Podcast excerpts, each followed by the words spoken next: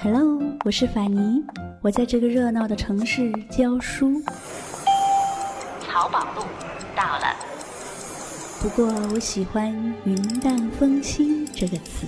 如果这个时候窗外有风，我就有了飞的理由。在清淡的时光里行走，在清淡的时光里行走，安静若素，对烦扰。欢迎收听法尼时间。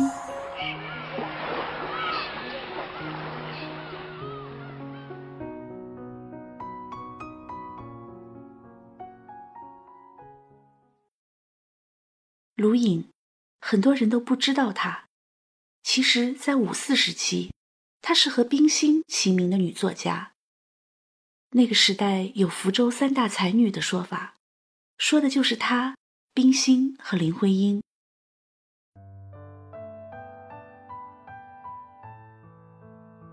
她的原名叫黄淑仪，卢颖这个笔名是她自己取的，有隐去庐山真面目的意思。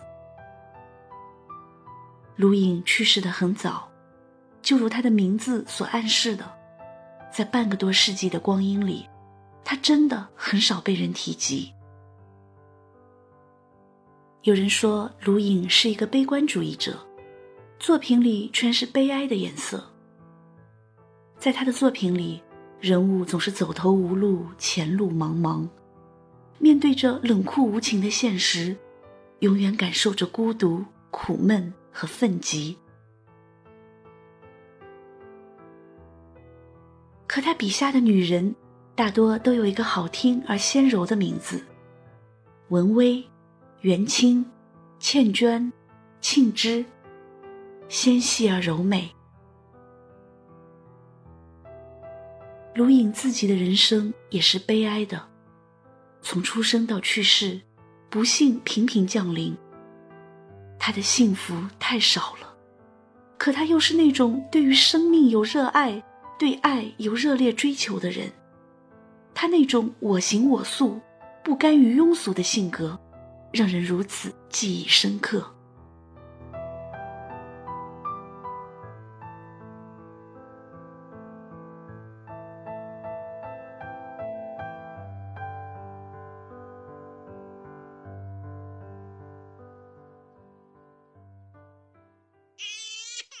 卢颖出生的那天，正好外祖母去世了，于是母亲把她当做一个不祥之物，不愿意亲近她，甚至不愿意亲自喂他吃奶，只是雇了一个奶妈来喂养他。因为缺乏照料，小卢颖身上长满了疮疥，每天狂哭不止。家里人听得很烦，他的父亲竟然把他抱起来。想扔到江里去淹死，最后被好心的奶妈救了下来。奶妈把他带回山清水秀的乡下去抚养，直到三岁的时候才让他的父亲接回。卢颖回到家不到三年，父亲就突然病故了，然后他的母亲带着家里五个孩子，来到北京，寄居在舅舅的屋檐下。寄人篱下的卢颖，受尽歧视和冷落。他形容自己的童年：没有爱，没有希望，只有怨恨。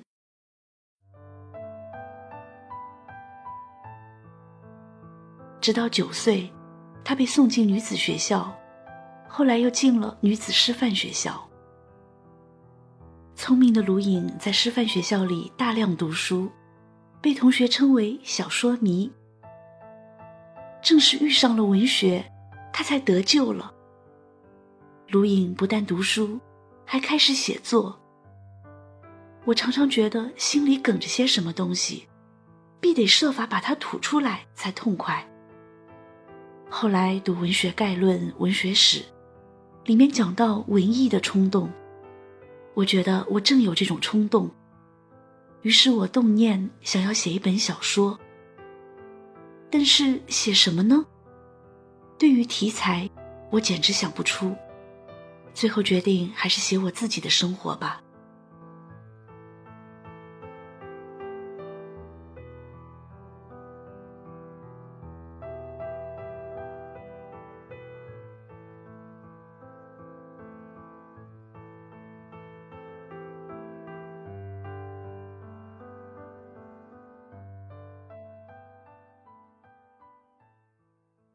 卢颖十七岁时，家里来了一位访亲的年轻人，名叫林红俊。林红俊曾在日本留学，比卢颖大三岁。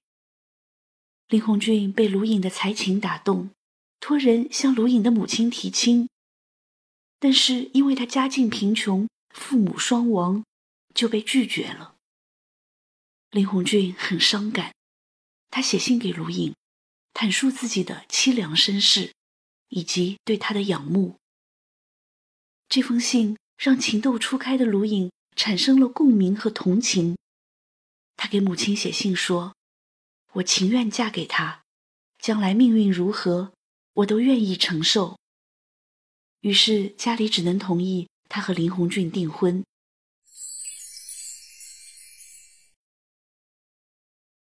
那时受五四新思潮的影响，卢颖留了短发，穿着灰色套衫、黑色绸裙，在学校里像个游侠。在那个刚刚觉醒的年代，他尽情地展现自己光明磊落、飞扬跋扈的性格。他组织参与各种集会和游行，还在集会上演讲，大声朗诵李清照的“生当作人杰，死亦为鬼雄”。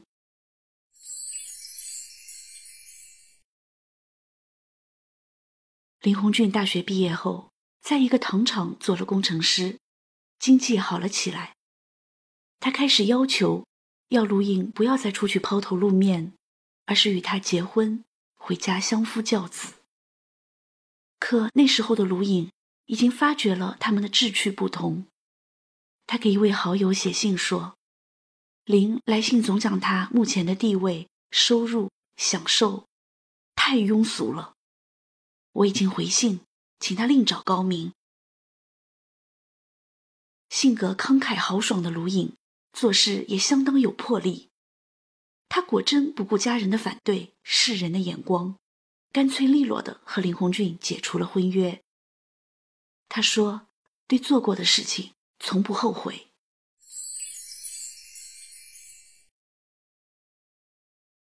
一九一九年冬天。卢颖在福建同乡会上认识了郭梦良。当时，郭梦良是北京大学哲学系的学生。他们决定创办一本《闽潮》杂志。郭梦良任总编辑，卢颖任编辑。那天，他们聊得很热烈，真的是相见恨晚。郭梦良性格温和，人品好。有思想，有才华，他很欣赏卢颖，暗中追求她。可是他也向卢颖坦言，他是有家室的人。卢颖陷入了两难的痛苦里，于是他写了个小说《海滨故人》，倾诉自己的彷徨。青年男女，好像一朵含苞未放的玫瑰花。美丽的颜色足以安慰自己，诱惑别人。但是等到花残了，叶枯了，人家弃之，自己赠艳。花木不能躲过时间、空间的支配。人类也是如此。恋爱不也是一样吗？不是和演剧般，到结局无论悲喜，总是空的呀。并且，爱恋的花总是衬着苦恼的叶子。如何跳出这可怕的圈套，清静一辈子呢？借我十年，借我亡命天涯的勇敢，借我说得出口的淡淡誓言。借我孤绝如初见，借我不惧碾压的鲜活，借我生猛与莽撞不问明天，借我一束光照亮暗淡，借我笑颜灿烂如春天，借我杀死庸碌的情怀，借我纵容的悲怆与哭喊，借我怦然心动如往昔，借我安逸的清晨与傍晚，静感光阴荏苒，借我一夜无言。经过痛苦的思考和抉择，卢隐给郭梦良写信说：“只要我们有爱情，你有妻子也不要紧。”真是一语惊人。紧接着，家人的责难、亲友的嘲讽和唾骂铺天盖地而来，但卢隐仍旧一意孤行。一九二二年夏天，他和郭梦良在上海的一品香旅社举行了结婚典礼。这一惊人之举震惊了社会。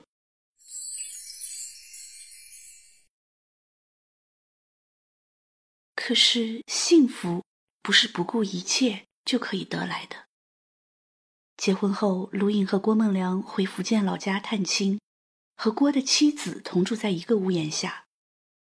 郭的妻子把卢颖当作小妾来对待，婆婆对她也是极其刻薄，就连她晚上点煤油灯写作，都要在门外骂她。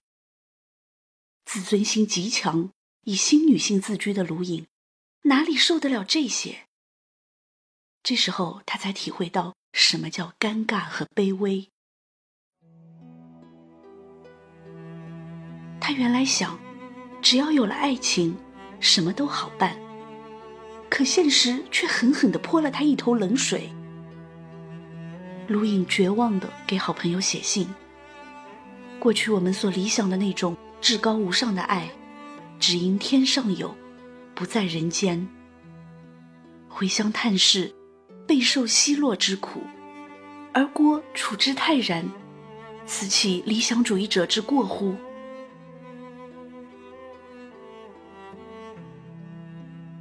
就在卢隐结婚后不久，母亲因为不能接受他给人做小，郁郁离世。办完母亲的丧事之后，卢隐强烈要求和郭梦良回上海。回到上海以后，郭梦良创办了上海自治学院，忙碌终日。后来他们的女儿出生，经济上更加紧张，卢隐更加忙碌不堪。他给朋友写信，大倒苦水。我现在忙于洗尿布，忙于柴米油盐，而收入甚微，不得不精打细算。营养不良，我们身体都欠佳。唉，这就是人生。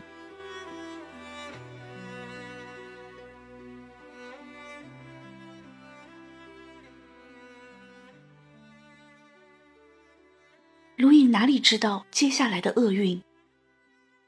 一九二五年七月，他出版了第一部短篇小说集《海滨故人》。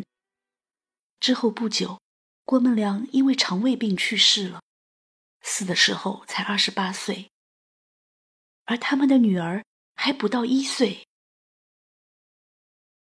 卢隐把郭的灵柩送回福建，与郭的父母、郭的妻子一起过了八个月。那八个月，他几乎要崩溃。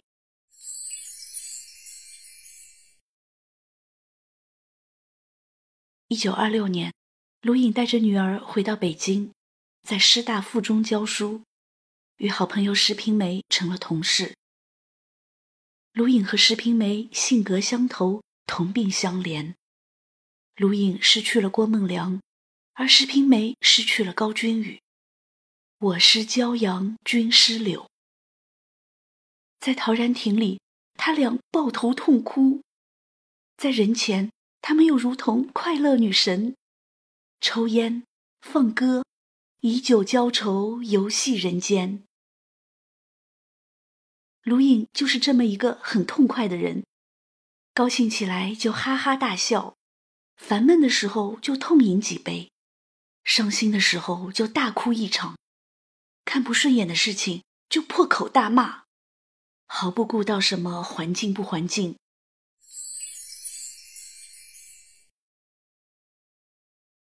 一九二八年，卢颖的哥哥去世了，紧接着，石平梅因为脑膜炎猝死了。几年间，母亲、丈夫、哥哥石平梅相继离去，这让卢颖悲痛欲绝。他的悲哀浸透在这个时期出版的作品《林海潮汐》和《曼丽》中。之后有一大段时间。卢颖过得十分颓废，他常常跑到无人的地方，睡在地上，看无踪无迹的浮云，也经常喝得大醉，然后躺在床上长醉不醒。过了三十岁的他，有盛名，有智慧，有感悟，唯独没有爱情。les gestes et les cris, tout, les baisers bouleversants et les mots difficiles, réveillent son domicile, oser ce qu'il ose. J'ai appris pour lui la souffrance et l'envie. 后来，一个叫李维健的学生出现。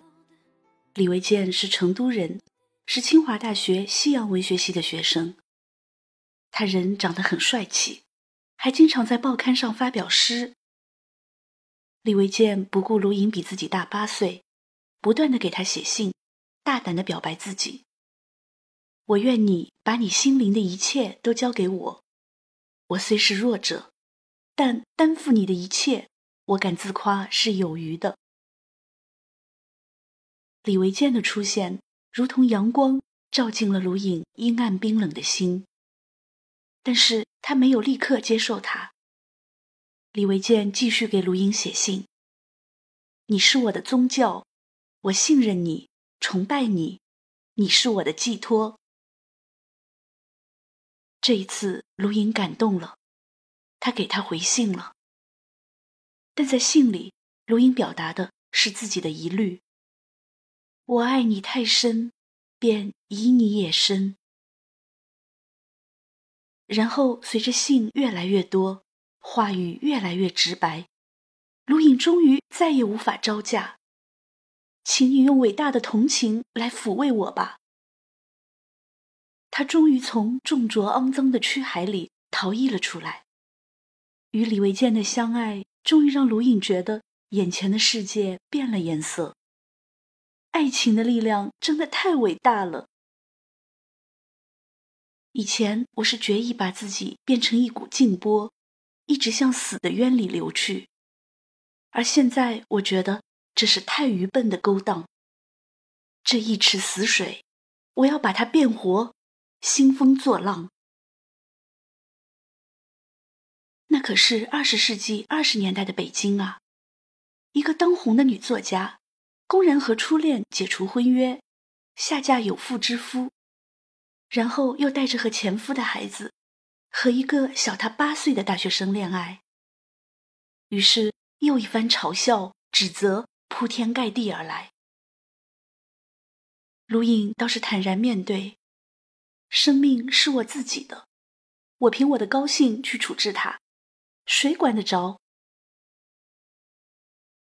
在强大的舆论压力之下，老同学苏雪玲也站出来支持卢颖。不应当拿平凡的尺来衡量一个不平凡的文学家。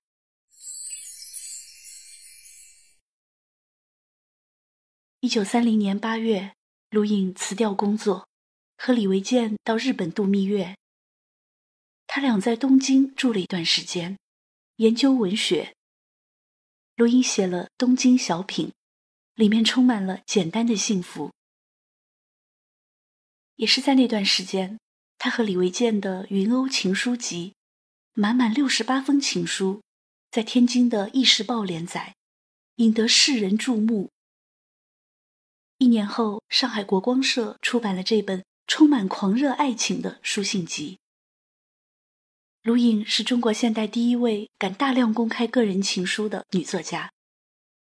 我印象最深的是这本书里的第五十四封信，是卢颖写的。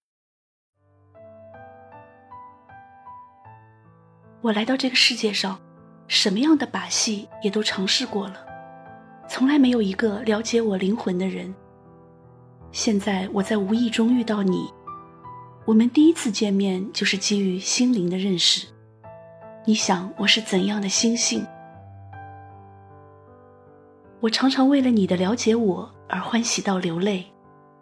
真的，我常常想，上天使我认识你，一定是叫你来补偿我此前所受的坎坷。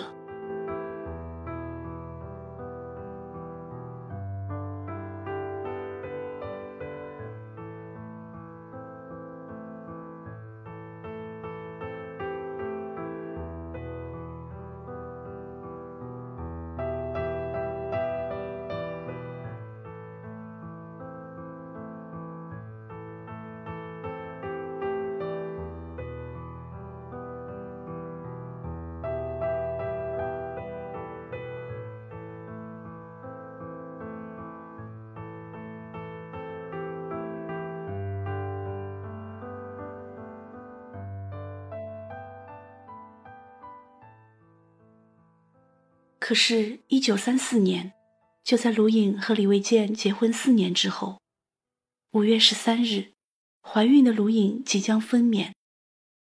为了省钱，他们没有去医院，而是花了十几块钱请了一个接生婆。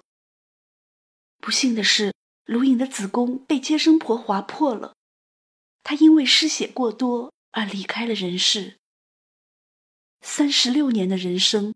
就这样匆匆的画上了句号。卢颖一生清贫，没有任何财产，死后他连一块墓碑也没有留下。悲痛的李维健经受不了这么大的打击，他像疯了一样到处乱跑。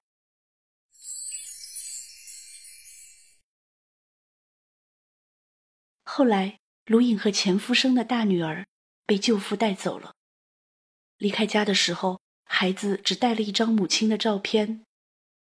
而卢颖和李维健生的小女儿，则跟随李维健回到了四川老家。从此，姐妹俩天各一方，杳无音信，一别就是半个世纪。一九八五年，卢颖的两个女儿终于重逢相认。他们来到上海，寻找母亲的墓地，但是那里已经被拆掉，盖了高楼。人依旧，岁月流转，愁绪往斜阳。多少风霜，多少心酸，都付风中飞扬。依旧，人儿不复返，无奈问斜阳。几番风雨，几番思量，此情永不能忘。痛苦我自须，愁绪千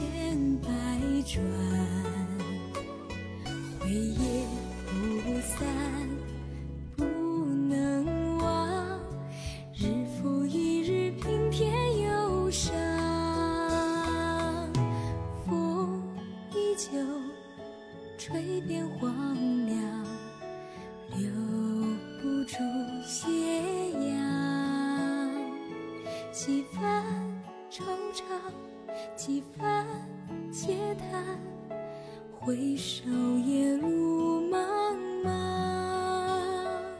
几番惆怅几番